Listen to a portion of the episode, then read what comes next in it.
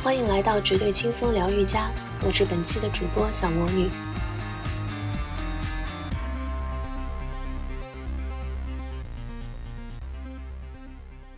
今年入夏以来，上海经历了持续的酷热高温天。最近，上海人的命都是空调和快乐消夏水给的。你们那边又如何呢？本期节目，我们请到上海精神卫生中心副主任医师陈建华，来和我们一起聊聊如何预防高温天情绪中暑。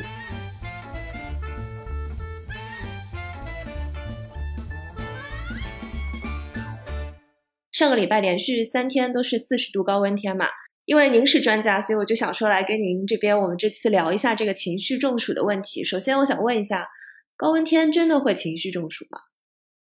真的会情绪中暑？那我们通常会以为中暑啊，好像是一一个生理的变化，对吧？人不舒服了，天很热了啊，这个身体会产生一些反应。其实一样的，我们的人的情绪，我们人的生心理啊。跟我们的整体的生理的状态，跟外界环境，它是密切相关的。嗯，那么所以说，在这么热的天啊，我们我们想上周持续有超过四十度这样一个情况，非常炎热，对吧？也是破了历史的记录。那所以在这种环境下，很容易出现一些呃伴随着生理变化的一些情绪反应啊。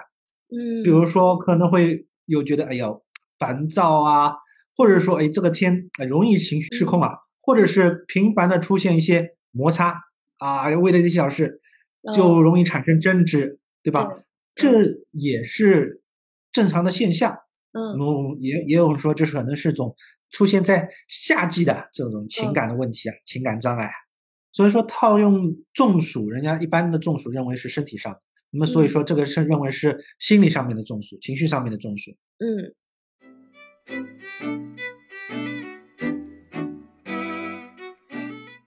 那它主要的表现就是您刚才说的，就比较容易焦躁啊，或者是呃烦闷啊。但但感觉这个也很正常啊。其实讲到这种情情况，我们觉得很自然，对不对？嗯，天冷也好，天热也好，总归会伴随着环境变化，人的心理情绪会有相应的一些变化。嗯，那么为什么就会决定是这样一个中暑呢？对，因为这个实际上也有一定的讲究。嗯。那么从从一般的我们说一些文献的报道中啊，它有一定的条件的。嗯，什么样的条件？首先，它气温要达到一定的程度。哦，要气温要超过三十五摄氏度。OK，这是最基本的啊。而且日照啊，日照的时间要超过十二个小时。嗯，对于湿度也有点的要求。湿度如果是高于百分之八十，我们我们我们其实人体非常敏感，湿度高一点人会不舒服，对不对？湿度低一点又有不一样的感觉。那在这样的一种情况下，刚才我所讲的气温超过三十五摄氏度，日照超过十二个小时，湿度高于百分之八十，那这种组合这种情况下呢，气候会对人的这个大脑。其实大脑的下丘脑的部分呢，会产生一定的影响。下丘脑部分实际上是一个什么东西呢？是一个情绪调节的中枢，它本来就是对于人的情绪会有一定的调节的作用。那在这种气候条件下，它对人的这种情绪调节中枢影响会明显会增强。嗯，而这种情况下，它的一个焦虑的程度、焦虑的比例也会急剧上升。所以其实它主要是环境影响到生理，从而影响到心理，是这样吗？对的，而且像这种状况下，极端的高温天气，我们也是说这种天气实际上是一个烧烤的天气，对不对？对。那么烧烤天气，它会它会伴随有生理的变化，比如说呃出汗非常多，嗯，像外面一走一动就是一身汗，对吧？因为这个这个气温接近人的这个平时的正常体温了，而且食欲也会有重要影响，嗯，是吧？对。胃口也不好，吃也吃不下。对。那么有可能呢，对于人体内的一些。电解质啊，代谢啊，会产生一些影响，会有紊乱。对，也有可能这个情况下，哎，出汗出的多的，嗯啊，也会引起这个容量不足，或者是大脑也有一些缺氧的这种情况出现。那么也会影响到人的大脑的神经的活动啊。嗯，天热的时候，真的热到一定程度，反应也会变慢，记忆也会变差，什么也不想动，嗯，对吧？对，这个是都会受到影响。嗯，而且啊。也有也有这样的这样报道或者是说法，哪怕是属处于这种呃比较凉快的空调的情况下，嗯，但是外界的这种大的环境，比如说能看到嗯能看到阳光，或者是整体的这个夏季嘛，我们说是昼长夜短，白天特别长，对吧？而且晚上有可能是，如果是绿化好的话，还有一些蚊虫的干扰，还有夜间的活动啊，对吧？晚白上不行吧？也会伴随着什么呢？晚上睡眠质量也会有影响。那晚上睡眠质量有影响，到了第二天白天，那么日间呃气温升上去的时候，又容易疲劳，对吧？嗯，这样整个节律会产生的变化，也会引起相关的一些情绪中暑的，我们说这样的一个情况。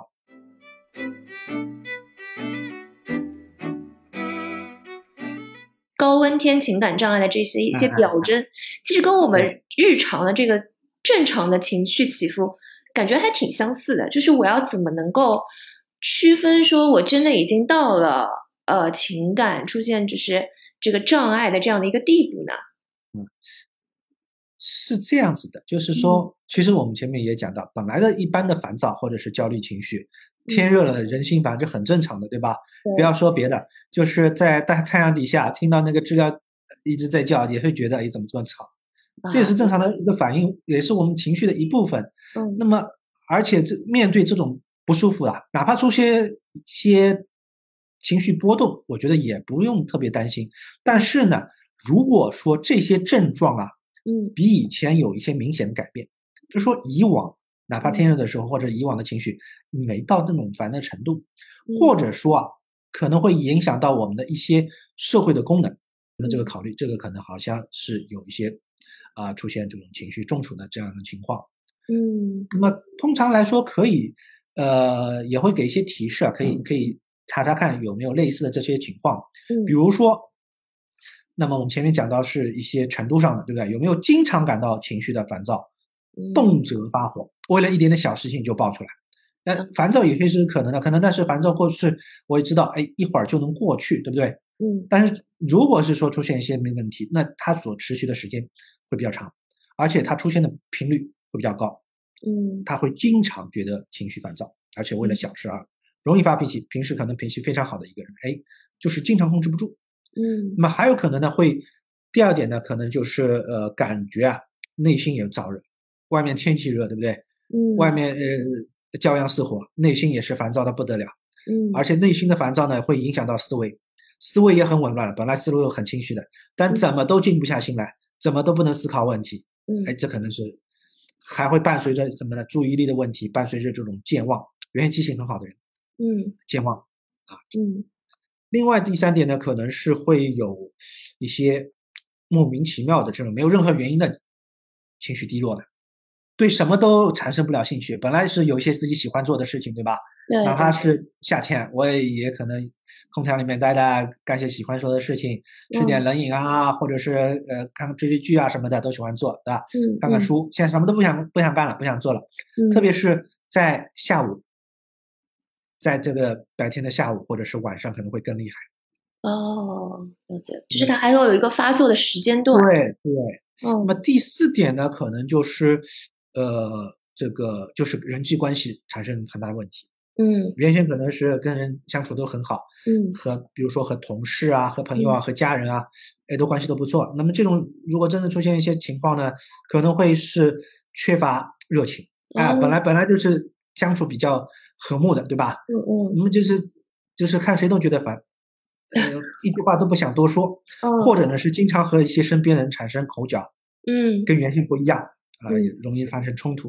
嗯，另外一点呢，就可能一些行为上的这个，行为上的这个，呃，怎么说呢？跟原往以往的可能产生一些变化。比如说，反复的去洗手啊、洗脸啊，反复的洗澡啊，天热嘛，哦，因为心烦嘛。对，偶偶尔就很正常的，我说天热去弄点水弄一下，对吧？他如果反复非常多次，影响到自己的一些社会功能的，那可能会要要注意。那么还有呢，就是出现一些睡眠的问题。前面其实也提到了，对对对，呃，晚上睡不好，睡得不好，就是要么睡不着，要么睡得浅，要么就早醒。早醒是特别明显。早醒，但是晚睡不是表现吧？呃，现在大家一般人都睡得比较晚，对吧？那如果是如果是入睡困难，怎么都睡不着，那可能要引起重视。啊，那么我们我们刚才其实说了说了比较多的，嗯大概有有六点吧。对那么也看，如果说这个六点里面比较多，出了三四条，那可能哎好像情绪是出现的问题。如果说只有一到两条，或者根本没有，那么嗯也不用特别的在意。其实主要是两点，一个是症状的严重程度，对吧？嗯嗯嗯症状好像厉害了。另外一点呢，就是影响功能。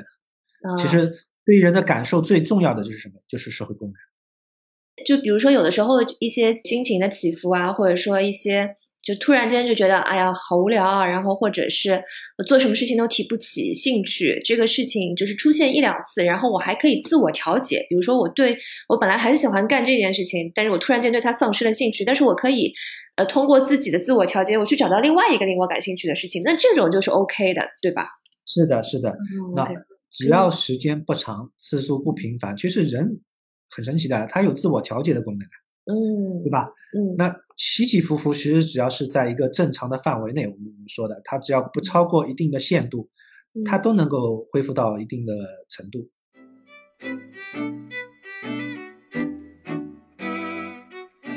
就是如果说我们真的是发现到自己影响了社会功能和出现一些障碍的情况下面，呃，我们能该怎么办呢？呃，是这样的，就是如果说出现了一些问题啊，觉得好像哎，最近状态确实不太好，嗯。而这种状态不太好呢，可能跟气候啊，跟这个整个环境有些关系，我们嗯可以采用一些措施的，嗯。去进行一下自我调节。嗯。那外界需要降温，那自我的情绪其实也要降温，嗯。让自己不受到这些极端气候的影响啊，也嗯。不那么敏感。首先啊，其实嗯。最重要的呢，我们可以从自己的生活方式来进行一定的改变。嗯，呃，是一些比较嗯合适的这个起居习惯啊，或者生活节律啊。嗯我们说，呃，从先从吃的来讲，对吧？嗯人是铁，饭是钢啊，这个不吃不行。但是真的天热的时候，有胃口不是很好，特别不不是很想吃，对吧？那么在这种情况下，基本的营养摄入还是需要保证的。你不能说啊，我没胃口，我就敢不吃。而且天热出汗多，需要及时的去补充一些水分也好，电解质也好。嗯比如说一些呃呃一些一些这个含盐的饮料，比如说淡的盐开水啊，或者是一些果汁啊，嗯也可以有一些蔬菜水果，比如说绿豆、呃丝瓜、黄瓜这些呢，可是可以清凉的，而且是呢可以降火、兼嗯补充维生素的。嗯它是在夏季，还有苦瓜，在夏季吃这些东西呢，其实对人是有益有益的。嗯最基本的营养摄入是保证我们身体的生理的功能。另外呢，其实刚才还讲到的，就是其实人呐、对于环境是有一定的要求嗯啊。那如果是看到外面火辣辣的，这个阳光很明媚，对吧？很刺眼，可能会吃吃不太消。你你这个时候如果这个整体的布置啊，你看到火红火红的嗯啊，或者说金色的，这个感觉会会比较差。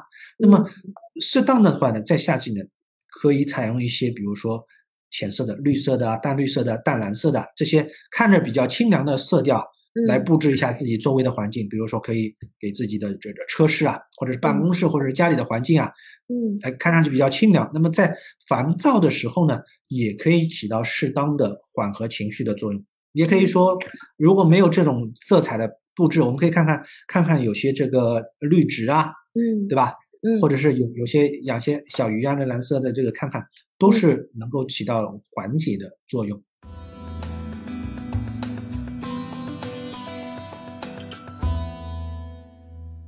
那么前面讲了吃和和看，呃，观察，对吧？那么还有一些这个听觉，比如说听觉，有我们说前面举了个例子，夏季听到那个知了叫都觉得会烦，对吧？对那么有的时候呢，一些舒缓的音乐啊，嗯在空调房间里面一些舒缓的音乐，比如说尝试静坐啊，在沉思啊，呃，嗯。有有些有些白噪音，比如说有些流水的声音，对吧？夏天如果嗯。听到流水声音，觉得会很清凉啊啊，嗯也可以闭上眼睛，呃，雨下雨声、雨滴声，呃是吧？这个这个感觉嗯降温，也可以闭上眼睛，想象伴随这种音乐啊，想象一些，比如说有关森林啊，这种绿荫之下蓝天、大海、冰雪，那这种场景，呃就会觉得很清凉，哦是吧？对呃，适当的是通过一些音乐的手段来帮嗯助自己，为自己的心灵啊，就吹点凉风，哎纳凉，有。这是一种情况。嗯然后对于自己的一些行为的控制啊，我觉得也很重要。嗯，比如说，有的时候是，呃，我我们知道有些时候控制不情绪不好了，对吧？不良情绪下来会产生争执，会说一些不好的事情出来。那么嗯对于我们啊，首先我们要去学会要识别，识别我们这种如果是出生有这种倾向性或者有不好有不良情绪，要要去学会感受。有的时候不是说真的是要忍到忍无可忍，忍无可忍的时候，那个是会有爆发。嗯真正的一场爆发对你的情绪影响是非常之大，不光是对你影响，对周围人，而且会破坏心情，引嗯引引起这个关系的破坏。嗯那么适当的交流啊，比如说状态好的时候，不定时的与家人也好，与朋友也好，也嗯交流一下，大家倾诉一下。其实同样的环境，你不舒服，别人也有类似的感觉，互相交流一下互相的体验。那么一些压力也好，一些不舒服的感觉也好，及时释放，没有压到一定的程度再去宣泄，这个是对于情绪来讲是有一定的我们缓冲减压的作用。嗯，就是及及早的要疏导，不要让它对累积累积累积爆发点，对后突然间就像火山爆发一样，你要是嗯。火山爆发地震一样，能量嗯。及早的散发出去，这样会比较好一些。嗯。另外一另外一方面呢，其实适当的运动呢还是有用的，但只不过呢，要嗯。要要注意，因为嗯。天真的太热的话，你运动不适当的也可能造成损害。因为适当运动会出点汗嘛，这个度嗯蛮难把握的。嗯。呃，不同身体状况下，嗯。呃要特别注意，因为为什么呢？其实炎热的环境啊，对我们身体的影响其实蛮大的。就是嗯有有的时候可能原先有一些基础的疾病啊，呃，比嗯如说这个有些有人是会有慢性病啊，就是高血压、糖尿病或者是胃肠道的问题啊，在这种状况下会出现一些反复。那么首先这是疾病的反复会对情绪会有一些影响。那如果我们控制不好的话，呃，这个没有做好情绪那，就是一味的说，哎，我要去运动，会锻炼，那么这个时候对身体其实有一定伤害的。嗯那么要要量力而行。如果平时身体好的话，问题不是很大；如果身体不太好的话，可能还是要稍微静一点，或者是年纪比较大的情况下，老年人可能也不上不太适合去做这方面的一个一个运动。如果是说年纪比较轻、身体比较好，而且是在空调房间嗯待一整天的，那这样的人呢，反而是需要运动，需要去出点汗。哦，感觉就是在说我吧。对对对，你不然的话，一直是在，其实，在一直在空调房间里面的，这个嗯身体得不到宣泄了，感觉总是觉得累累的，但是情绪也不是特别好。对嗯吧？反而会有无精打采、打不进去。这种情况下，空调房间待的多的，反而是适当的有有的时候外面热啊，适当的晒晒太阳，你就会觉得哎身体还很暖洋，挺舒服的。适当嗯运动出点汗，这反而是好。但是呢，还是要注意一个度，不能嗯反差太大，不然的话一冷一热也是不行的。嗯还有一个是重要的就是睡眠了。啊对睡眠度的话，一定是要要适合一个夏令时的。它的特点呢，就是白天比较长，日照也足，晚上呢相对比较短一点。对所以说，根据这个时间来调整自己的一个工作习惯啊，生活的习惯。有的时候啊，中午哎觉得累了，适当的午睡一下，补充下午的这个精力啊，也是嗯可以的。嗯那如果晚上睡觉足够好的话，嗯那么夜间啊，呃哪怕是这个，嗯，说睡不着啊，尽量还是早点休息啊，不要说哎，晚上晚上可以，呃，凉快了，可以玩一玩，看看手机，玩玩电脑，或者嗯是哎搞点夜宵啊，什么吃吃啊，这个也要适可而止。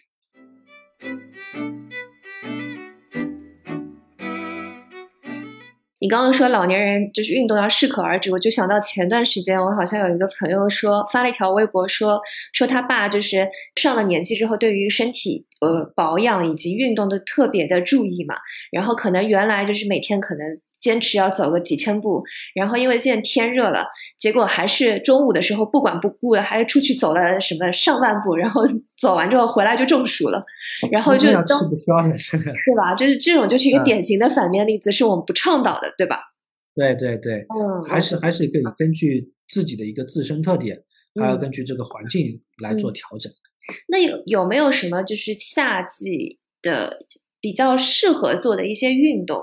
就特别是像针对我们这种老是待在空调房里，然后又办公的这种，然后又一直都是坐着的，有没有什么推荐的可以？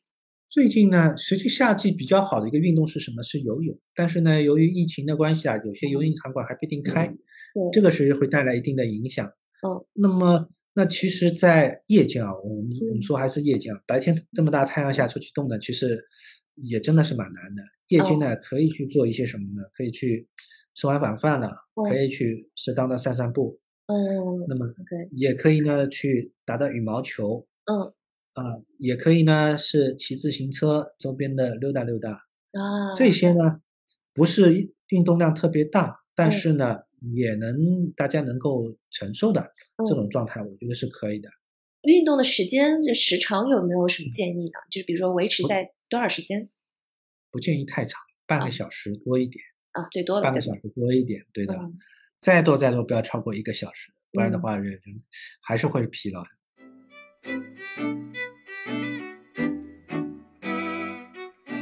然后您之前有提到说，就是可以自己着手布置一下自己周边的环境，给自己创造一个清凉的这样的一个氛围嘛。也有提到就是，呃，就调整一下颜色啊什么的。然后我就想说，那色彩心理学真的是有实际的效用的，它不是一个就是卖东西的一个一个噱头或者什么，它是真的是有色彩心理学的这样的功效的，是吧？首先我们要要注意一点。人呢，其实很容易受到影响，嗯，那么容易受到一些外界的外部环境的影响，嗯，对吧？因为我们我们讲是人的心理也好，人的情绪也好，其实是两部分，一部分是由内而外，对吧？情绪调节由内部啊，自己内心怎么去平和调节整体的内心，对不对？另外一一方面呢，是通过外部调节，我们说的由外而内。那么外部调节其实环境挺多的，我们周围的环境。那我们的天气，我们讲到前面讲到这个呃夏天的情绪中暑，天气我们前面其实其实讲到几点嘛，一个是温度，一个是光照时间，还有一个就是湿度，这是直接的物理环境，对不对？那么所谓的色彩，色彩其实也是环境的一部分啊，我们眼睛所看到的。前面我们其实也也还讲到通过一些音乐，对不对？听音乐是什么？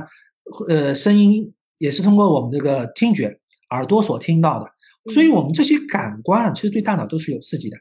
会影响到我们的情绪，会影响到生理，所以说它确实是会有这部分的功能在里面。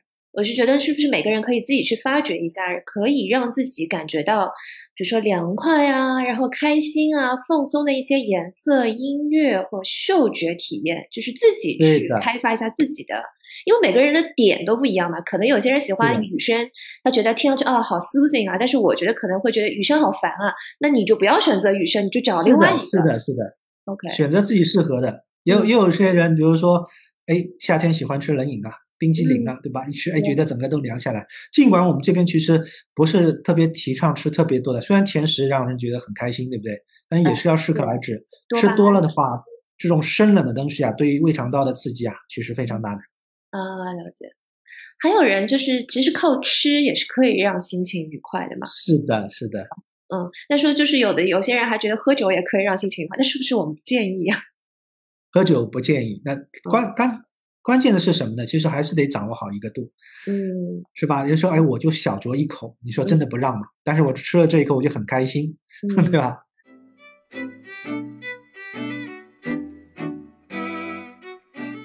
夏季其实睡眠是很重要的，但是就是。你知道我们这些工作的白领，其实本来多多少少都有一些睡眠障碍吧。夏季因为本来日照时间就长，我看到一些呃研究报告或者什么，他们说蓝光是很影响睡眠的。不知道是不是夏季睡眠障碍会更加频发，以及如果说出现这样的情况的话，有一些怎么样的手法可以来调整一下？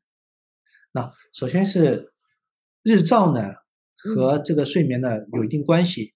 日照它会和什么调节呢？和这个节律的调节会有相关。嗯，为什么我们昼夜的节律啊？它是一个非常重要的节律。实际上，人在这样整个这环境的生活中，与这个的是密切相关的。比如说，我们在呃这个呃最充分的说一些跟时差相关的一些东西啊，嗯，对吧？在阳光下或者外面天亮了，你睡觉肯定睡得不好，哪怕把窗帘都拉拉上，是吧？一定会有一些关系的。那么夏季和睡眠的关系呢？还有一点就是一个气温的关系，一个光照，一个气温。前面我们说了，光照、气温和湿度，这是对人的影响是非常重要的一点。那么夏天呢？原先在没有空调的时代啊，我们说空调给了我们第二条命，是吧？没有空调的时候，那个时候睡觉可能是真的是晚上也会有时候会热醒。嗯。那么现在呢，在空调房间里面，在气温还可以的时候，那么至少保证了我们这个适宜的这个温度能够保证睡眠。但是呢，由于啊，呃，夏天呢，我们说夏天对于这个整体的这个体能的消耗啊，嗯日间啊，这个其实对体能的、对这个我们说水分、电解质啊等等都会都会有一些消耗。那嗯么对于日间的这种活动啊，影响到晚上的睡觉。晚上、其实本来现代人晚上可能睡觉都会有一些问题，对，对吧？这个晚晚上做些什么啊、呃玩些什么，一会儿就到很晚了。那么这个时候睡也不是，不睡也不是，对吧？那第二天还要工作，还要还要学习，那么，那实际上这个我们我们说啊，这个对于睡觉的一个情况，嗯，还是需要有非常重视。如果说连续一段嗯时间出现了一定的睡眠的问题，可嗯能还是需要寻求专业的这个医学的帮助。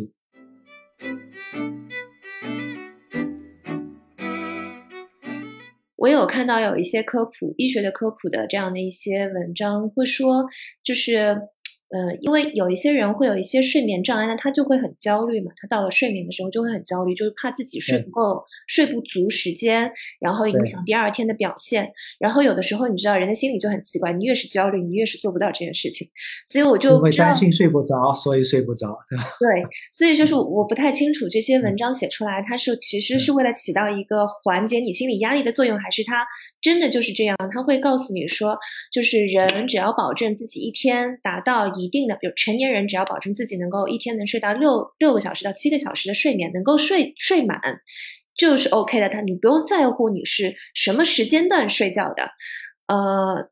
但是我就刚刚刚听你这样聊下来，就觉得还是应该要规律睡觉，就不能说我不能告诉自己说没关系的，我今天一一天二十四个小时，我加加减减，我只要保证我今天这一整天二十四个小时里面有六到七个小时是是有在睡觉的，我不用去管我到底今天晚上到底是三点睡还是四点睡还是五点睡，我只要睡满就可以了嘛。但是感觉好像不是这样，我们还是应该要尽量保证在天黑的时间睡觉，是这样吗？对，因为怎么说呢？实际上这还是讲到一个生活节律的问题。嗯规律的生活啊，一定是一个比较健康的生活方式。嗯，但是呢，就是前面您所讲到的那些科普的文章呢，也没什么太大问题。为什么呢？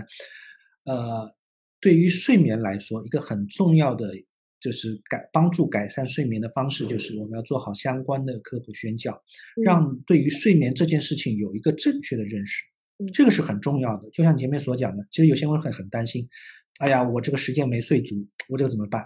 我睡下去睡不着，这反而是成为一个影响睡眠的一个很大的问题。嗯对，但适当的这个科普宣教，适当的睡眠的健康知识的这样一个讲解，能够帮助大家去正确的认识睡眠。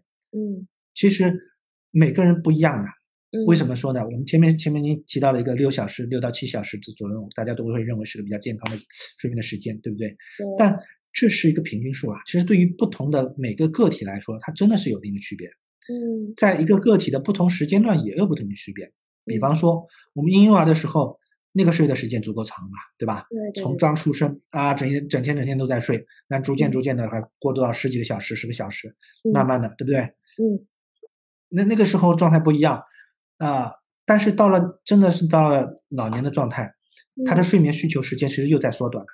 嗯一些年纪大的人可能说，哎，我睡可能睡一会儿，睡睡几个小时也就够了。嗯也就醒了，但是可能会睡得比较早，对吧？嗯但是哪怕是在同一年龄段的、同一时间段的不同人之间的，他的需求也不一样。有的人哎怎么睡都不够，嗯对吧？你说睡六个小时可以，但是我如果不睡到八个小时，我觉得整天没有精神，嗯怎么办？我就适合八个小时，或者我是适合九个小时。嗯但有个人可能说，哎，我睡五个小时，我第二天活蹦乱跳，精力特别充沛。嗯人和人之间的差异也是有的。我们所以嗯说，去选择一个适合，你要首先要了解自己嘛，了解自己要选，一定是会有适合自己的一个节律。嗯，但是如果达不到一个，我们说一个呃人群中的均数，你也不用特别紧张。嗯关键是要去看，就是我们这个睡眠的作用，它实际上是一种修复，是不是有睡眠对第二天有没有影响？嗯选择一个适合自己的睡眠时间。另外的话，还有一点就是什么时候睡，这也是有讲究的啊。能够比较好的话，就是人类去适应外界的环境。其实我们今天其实在讲这个情绪中暑的，很大程度是在讲人与环境的这怎么去协调，对吧？那么中国古代就有天人合一的这样的说法，人和环境是是一体的，是互相之间有影响的。这就跟人的身体跟心理之间的互相影响，其实有类似的感觉。但是。比较正常的时候，古人是怎么的？日出而作，日落而息，对不对？顺应这个节奏，太阳的这个节奏啊，呃，是跟人的整体的这个整个生物节律也好，是密切相关的。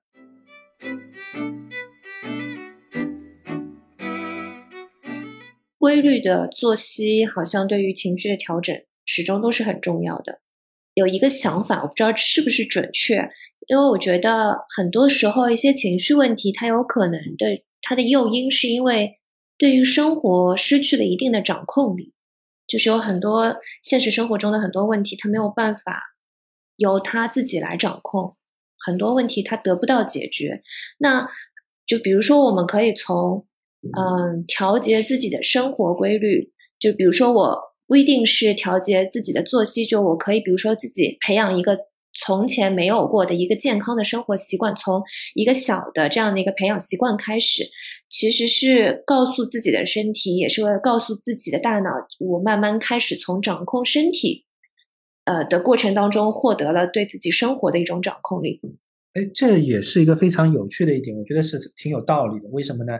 就是我们经常，我们也也听他说，会有一种觉得这个无能性的暴怒啊，或者类似这种说法。就是说，觉得自己有些时候，呃，自己控制不了了，但是怎么办呢？他通过发脾气的方式来表现自己的一种情绪。就像您前面所说的，如果说有一些节奏感，有一些掌控力，自己能做好一件事情，一定会很愉悦的。嗯，觉得在自己的掌控之中，对吧？如果有些事情脱离了掌控，那前面所说的这种情绪愤怒啊，这种表现是一种，那其实有时候也会觉得很沮丧。我觉得这个事情都做不好，嗯，对吧？对，这两方面都会有。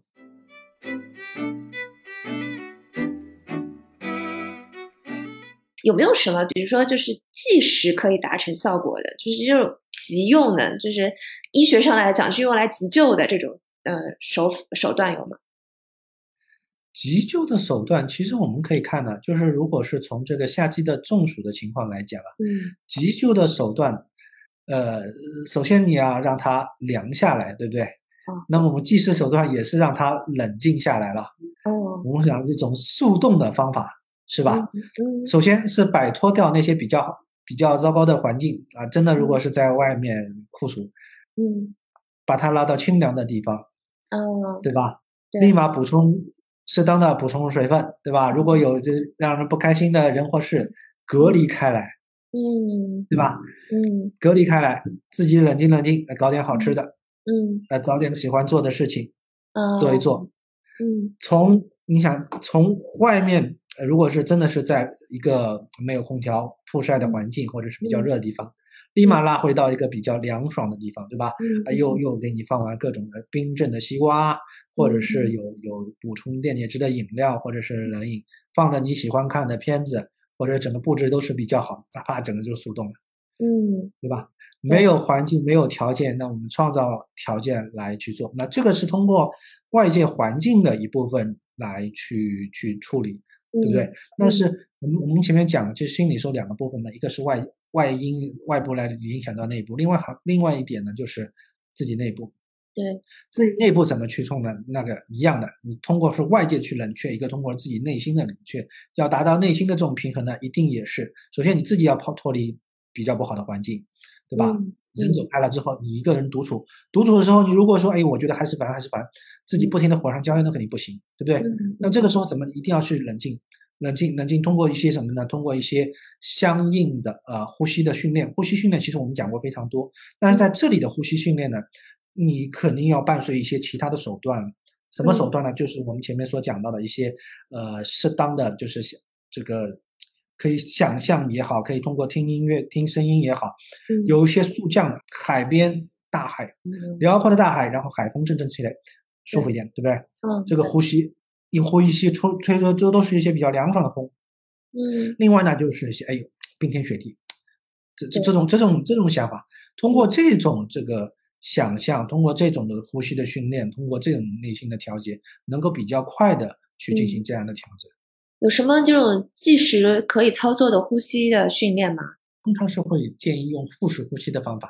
腹式呼吸，嗯，腹式呼吸，深吸啊，深吐，然后呢就是吸维持一段时间，嗯，吸的过程要慢，然后吸进去呢，屏住气维持一段时间，然后呼呼呢也是需要慢，呼的过程呢也是维持一段时间。那这个过程中呢，使得原先急躁，我们说急躁烦闷的这种状态呢，能够慢下来，嗯，先慢下来，再凉下来。